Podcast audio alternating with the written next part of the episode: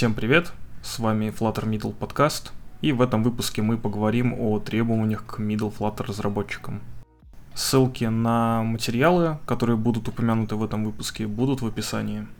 Перед началом разговора о требованиях нужно сделать небольшое уточнение, что middle разработчики — это разработчики, которые способны работать в одиночку над проектами средней сложности. Приведу пример. На моем текущем месте работы middle разработчики способны самостоятельно реализовать e-commerce приложение средней сложности, то есть это приложение интернет-магазина, в котором есть э, извлечение данных по API, ну, в принципе, работа с API, в котором есть авторизация, в котором есть, возможно, какая-то логика хранения данных локально, работа с аналитикой, работа с оповещениями, и также работа с какими-то дополнительными, например, нативными реализациями чего-либо, либо с э, платформой нативной. И также это люди, которые способны приложение выложить в сторы самостоятельно. Также все зависит еще и от э, предыдущего опыта, опыта на других проектах, потому что иногда также middle разработчики способны консультировать заказчика, консультировать менеджеров по поводу реализации чего-либо в аналитике, по поводу ранжирования приложений в Google Play и App Store, и по поводу дополнительной информации о том, как лучше сделать э, какую-то реализацию интерфейса и объяснить, почему выбранный подход будет лучше подхода, который предложили. Поскольку разработчиков может быть несколько, но не какое-то большое количество на одном проекте, middle разработчики также общаются и с заказчиком. То есть обсуждают э, требования к задаче, обсуждают, что должно получиться на выходе, и, в принципе, могут э, даже посоветовать что-то делать или не делать, потому что какая-то фича не принесет э, выхлопа ожидаемого. Некоторые компании также не делят разработчиков уровня middle на просто middle, они делят их на middle low и middle high. И чего-то среднего нет.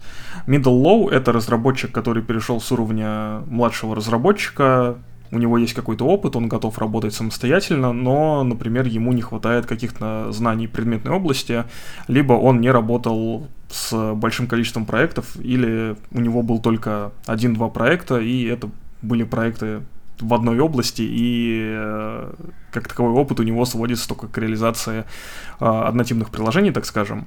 Но опыт разработки у него уже есть, он знает, как правильно нужно сделать, и знает, почему то, что он делает, оно вот именно правильно. То есть почему выбрать, был выбран один подход, а не другой. Middle High же это, скажем так, pre-senior уровень, это уровень разработчика, когда человек уже способен брать на себя больше ответственности, человек способен э, даже распределять задачи, человек может объяснить, спроектировать что-то, объяснить, почему он выбрал один подход, а не другой, и, ну, в плане архитектуры, например, или какого-то плагина и у которого уже есть какой-то опыт в разработке. То есть даже под каким-то опытом я подразумеваю опыт э, работы над несколькими проектами, либо над, э, например, одним проектом, но в котором было очень много фичей, которые требовали различных, скажем так, манипуляций с хранилищами локальными, с базами данных, с оповещениями, с Firebase, например. То есть э, приложение, которое разноплановое, так скажем, которое включало, возможно, даже какую-то синхронизацию между локальными и удаленными данными, и человек принимал участие, либо делал самостоятельно какую-то систему по синхронизации данных между клиентом и сервером. Но это не обязательные требования. Middle разработчик может быть и после двух-трех проектов однотипных. И, в принципе, э, все зависит от компании, в которую человек устраивается, в которой человек работает. У каждой компании могут быть свои требования, у каждой компании могут быть свои грейды, и в этих грейдах информация может отличаться ввиду того, что одна компания, например, занимается продуктовой разработкой, и взаимодействие с API ей не сильно-то и нужно, потому что у них, например, данные в приложении хранятся локально. А вторая компания наоборот, она работает только с бэкэндом, ее приложения, ее клиенты, например, это все какие-то там интернет-магазины, например. И, соответственно, компаниям, которые работают с э, бэком, которые не хранят данные локально, приложения которых э, хранят данные локально, они не требуют каких-то широких знаний по э, базам данных, по извлечению данных. Это будет только плюсом, конечно, но все зависит от требований и от текущего проекта. Как и в предыдущем выпуске, мы будем обсуждать требования на основе какого-то абстрактного грейда Flutter разработчика. Грейды могут меняться от компании к компании, поэтому вся информация, которая перечислена будет далее, она относится только к тому, что я видел на э, прошлом месте работы и на текущем месте работы. Напомню, что грейды разработчиков можно разделить на три категории. Первая категория — это категория «знать». В ней описаны теоретические какие-то моменты, практические работы, то, что человек должен знать и по чему не должно возникать каких-то вопросов к нему. Вторая категория — это категория «уметь». В ней перечисляются какие-то общие моменты, моменты по Flutter или Dart, которые человек должен применять на рабочем месте. И последняя категория — это категория «иметь представление о». Она содержит информацию, которую человек должен знать, о чем он должен иметь представление, но с чем он мог не сталкиваться во время работы над э, проектами вообще. Начнем с категории «знать». Знать нужно следующее. Solid, Kiss Dry, Solid каждый пункт и плюс э, скажем так, показать возможность применения на практике в Дарте во Flutter. KISS и Dry теорию и как надо делать, как не надо делать. Нужно знать основы HTTP и HTTPS. Вот. Э, в принципе, достаточно будет теории, и если у вас есть практика, это на самом деле хорошо. Форматы JSON YAML, вот, э, с JSON мы сталкиваемся постоянно, когда работаем с э, запросами через API. YAML — это формат описания в PubSpec. Материал дизайн или купертина дизайн. Ну, вообще желательно все, что есть во Flutter в плане дизайна, но можно что-то одно выбрать. И, в принципе, почитать по гайдлайны и какие рекомендации э, нам дает э, Google или Apple. Основы синтаксиса языков Java либо Kotlin или Objective-C или Swift. Здесь, опять же, что-то одно на одну платформу, и, в принципе, никто не говорит, что нужно знать и то, и то. Достаточно ограничиться знанием каких-то нативных частей Android или iOS. Это нужно для того, чтобы понимать, что происходит под капотом в большинстве библиотек под Flutter и уметь подключать плагины, которые требуют немного нативного кода. Плюс также это будет полезно при реализации каких-то нативных фичей, например, работы с фоновыми сервисами. MVC, MVP или MVVM в принципе, что-то одно, не обязательно знать все. Конечно, если вы знаете теорию, знаете, что от чего отличается, это будет только плюсом. Хотя обычно в статьях про MVVM, например, приводят различия MVVM с MVC и MVP. Можно использовать какой-то другой подход, знать его, э, но это больше вопрос к разработке приложений, проектированию приложения, почему нужно делить все на какие-то слои, например, на части проектов, почему нужно делить логику и интерфейс, и какие у этого есть преимущества.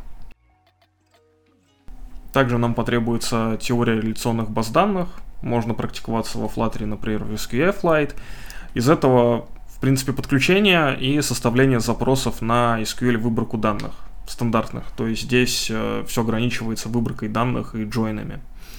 Никто не говорит о там, знании внутренних оптимизаций и как правильно сделать очень быстрые запросы. Набор правил архитектуры REST, кэширование запросов и данных в приложении.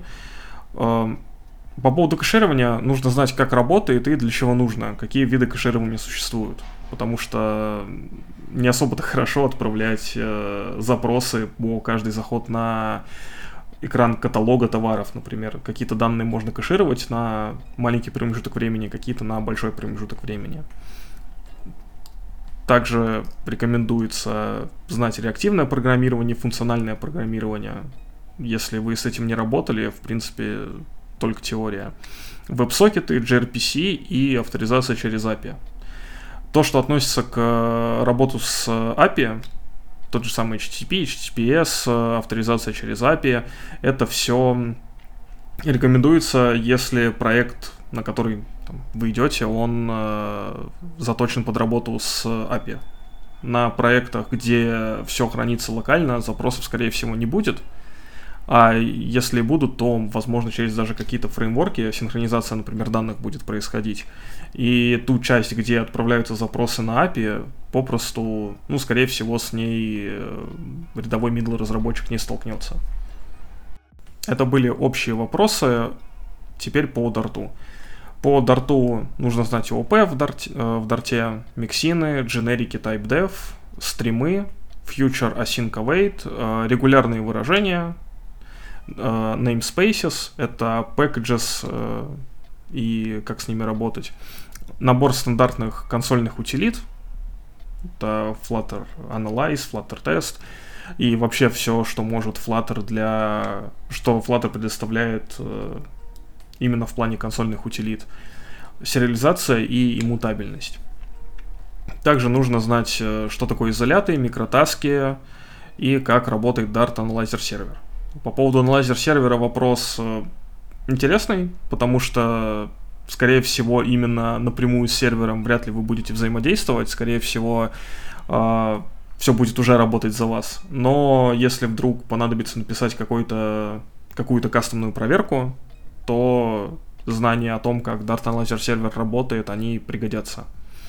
По Flutter нужно знать constraints, ключи, что такое, для чего нужны, какие бывают и когда их применять, встраивание изображений и их позиционирование, виджеты для построения гибкого и адаптивного интерфейса, мы говорим про Layout Builder, э, Intrinsic Hate и Expanded, базовые средства для работы с анимацией, те, которые встроены во фреймворк, возможно, даже какие-то отдельные плагины. Способы передачи зависимостей при помощи build context и inherited widget – можно ограничиться вполне провайдером. Работа с формами, такие элементы как bottom sheet, snackbar, dialogs и toasts. Работа со списками, в принципе, тоже стандартный набор. Это list view, grid view э, и как организовать в них пагинацию и lazy loading. Также стандартная навигация. Вполне будет достаточно навигатора, в принципе, стандартного, но никто не ограничивает вас в использовании сторонних плагинов. Из основных паттернов, которые популярны в сообществе, Singleton, Repository, Builder, Factory, Observer и, в принципе, Observer это тот же самый Change Notifier. Настройка темы для всего приложения. Мы говорим про материал и Купертино, как э, распространить все стили на приложение. Любой популярный реактивный manager. Это может быть э, MobX, Redux, Stackit, в принципе, вообще нужно знать любой э, менеджер состояний, неважно, реактивный он или нет. Э, нужно знать что-то, кроме популя- э, встроенных наборов. Жизненный цикл виджетов, dependency injection, полезные для работы с сетью и асинхронностью виджеты по типу Future Builder, Stream Builder и какие-то их библиотечные аналоги. То есть у блока это блок Listener, блок Builder, и дополнительно что-то, например, там у MobX. Но вообще, если вы не работаете с блоком, не работаете с MobX, достаточно будет знать того, что есть в вашем менеджере состояний, и все, что есть э, во Flutter из коробки уже. Это Future Builder и Stream Builder. Также нужно знать режимы сборки приложения, debug, profile и релиз. Чем они отличаются, и, в принципе, все, да. Можно дополнительно углубиться, за счет чего у них какие-то отличия есть, да, в эту теорию, в эту сторону. Но, в принципе, достаточно знать просто какие-то базовые отличия, не углубляясь куда-то в нативные реализации, например. Также э, нужно знать, что такое Event Loop, э, уметь работать с пуш-уведомлениями, с кнопками, возможно, даже с фоновой обработкой. Ну, тут, опять же, много от опыта зависит, потому что фоновая обработка э, кликов, она может реализовываться не во всех проектах, и, например, в каких-то Э, сервисах аналитики, которые предоставляют свои обработчики пушей по типу Mindbox а, уже может быть своя обработка встроена. То есть нам достаточно будет ее просто внедрить и самим код э, не писать. Э, также работа с WebView. Достаточно просто отобразить какую-то, например, там, ссылку в чат, да, открыть чат, потому что некоторые чаты, они реализованы посредством WebView.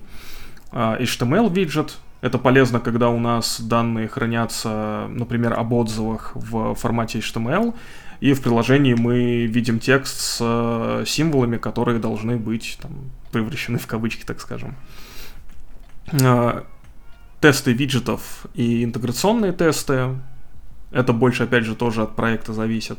В принципе, надо просто попробовать их написать, понять, что вот так они пишутся, они для этого нужны, и какую-то задачу они решают. То есть, например, автоматизация каких-то частей приложения, а, например, там валидация формы, также подписка приложений на Android и iOS, деревья виджетов, а, деревья элементов и деревья рендер-объектов процесс рендеринга виджетов, как работать с нативной платформой и желательно знать внутреннее устройство сливеров.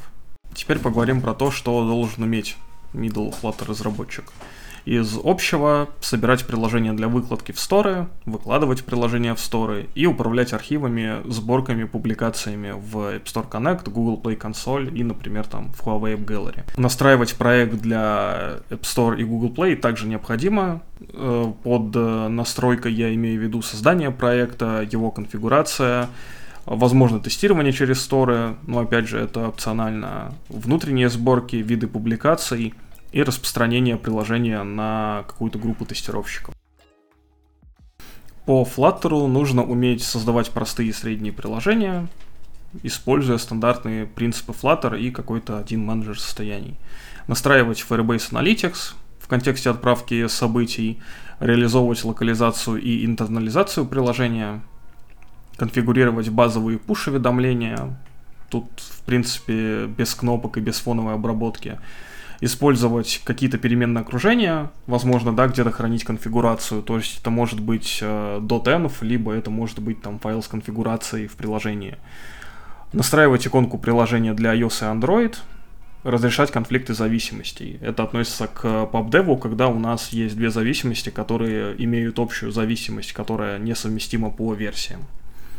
Также плюсом будет разработка плагинов, даже маленьких каких-то, да, может быть отдельных модулей для приложения, которые содержат в себе какую-то информацию, которая шарится по приложениям. Это может быть плагин для аналитики, это может быть отдельно вынесенный в модуль экран о приложении или экран с э, оставлением фидбэка о приложении, в котором просто будет осуществляться, например, настройка интерфейса и подмена каких-то данных, то есть куда отправлять э, фидбэк, и что делать, например, там после фидбэка, например, там человека в сторону направить или запросить диалог с оценкой приложения. Работать с SQL, вот, с SQLite или NoSQL решениями, например, Hive. Вот, можно чем-то одним руководствоваться, тут все зависит от э, проекта и от того, в какой форме и в каком количестве нам надо хранить данные локально. Работать с файловой системой также нужно, настраивать разрешение операционной системы, что на Android, что на iOS, и знать, какие отличия есть в плане разрешений. То есть, например, на Android для показа уведомлений разрешение запрашивать не надо, на iOS это нужно. Подключать и настраивать линтер и оформление кода необходимо. В принципе, достаточно подключить какой-то пакет сторонний, может даже подредактировать его под себя и все. По Dart нужно уметь писать э, код в реактивном стиле и писать асинхронный код. Это больше к вопросу про async await и про future. И пользоваться кодогенерацией. Возможно, даже использовать какие-то собственные настройки для отдельно взятого плагина. Под генерацией самое популярное это, например, генерация сущностей из JSON и в JSON – это полезно при работе с API, чтобы самому не писать логику того, как сущности должны из JSON парситься, а предоставить это стороннему плагину. Стоит также повториться, что эти требования могут меняться от компании к компании, и мы говорим о требованиях к middle разработчику, так скажем, абстрактному. То есть в компании могут присутствовать грейды, такие как middle low и middle high, в которых то, что я перечислил, оно может делиться на две части. То есть у middle low будет, например, поменьше работы с э, проектированием приложения, да, э, работы с пушами продвинутым. У middle high, например, будет э, работа с деревом виджетов, да, во Flutter могут спрашивать вот про подобные темы. Теперь поговорим про категорию «иметь представление о». Здесь у нас э, присутствуют какие-то продвинутые возможности гита. Это Rebase, Cherry Pick, модель оси в теоретическом аспекте, по Flutter отличия менеджеров состояний, то есть чем отличается блок от MobX, чем MobX от стеки, да, чем Redux от MobX, например. Альтернатива встроенным компонентам фреймворка — это роутинг, DI и логирование. Какие есть уже готовые решения, плагины, какие можно самому сделать и зачем это нужно. И, например, почему стандартные решения могут по тем или иным причинам не подходить. И по Flutter Custom Paint также, как э, рисовать собственные какие-то э, интерфейсы, компоненты. По нативной части нужно иметь представление о кастомной конфигурации Gradle или аналога системы сборки в Xcode для сборки приложения, как можно э, в сборку что-то добавить, например, переименование APK на выходе, или, например, э, встраивание дополнительных скриптов в э, Xcode при сборке приложения, и фоновое выполнение работы в iOS Android. Это сервисы и то, как, например, можно те же самые пуши обработать в приложении. Аттестация на грейд проходит так же, как и аттестация на грейд э, младшего Flutter разработчика. О аттестации можно послушать в предыдущем выпуске подкаста. Если у вас остались какие-то вопросы, либо есть вопросы, которые не относятся к текущему выпуску, либо к предыдущему, вы можете отправить их э, на почту, которая приведена в описании подкаста. thank you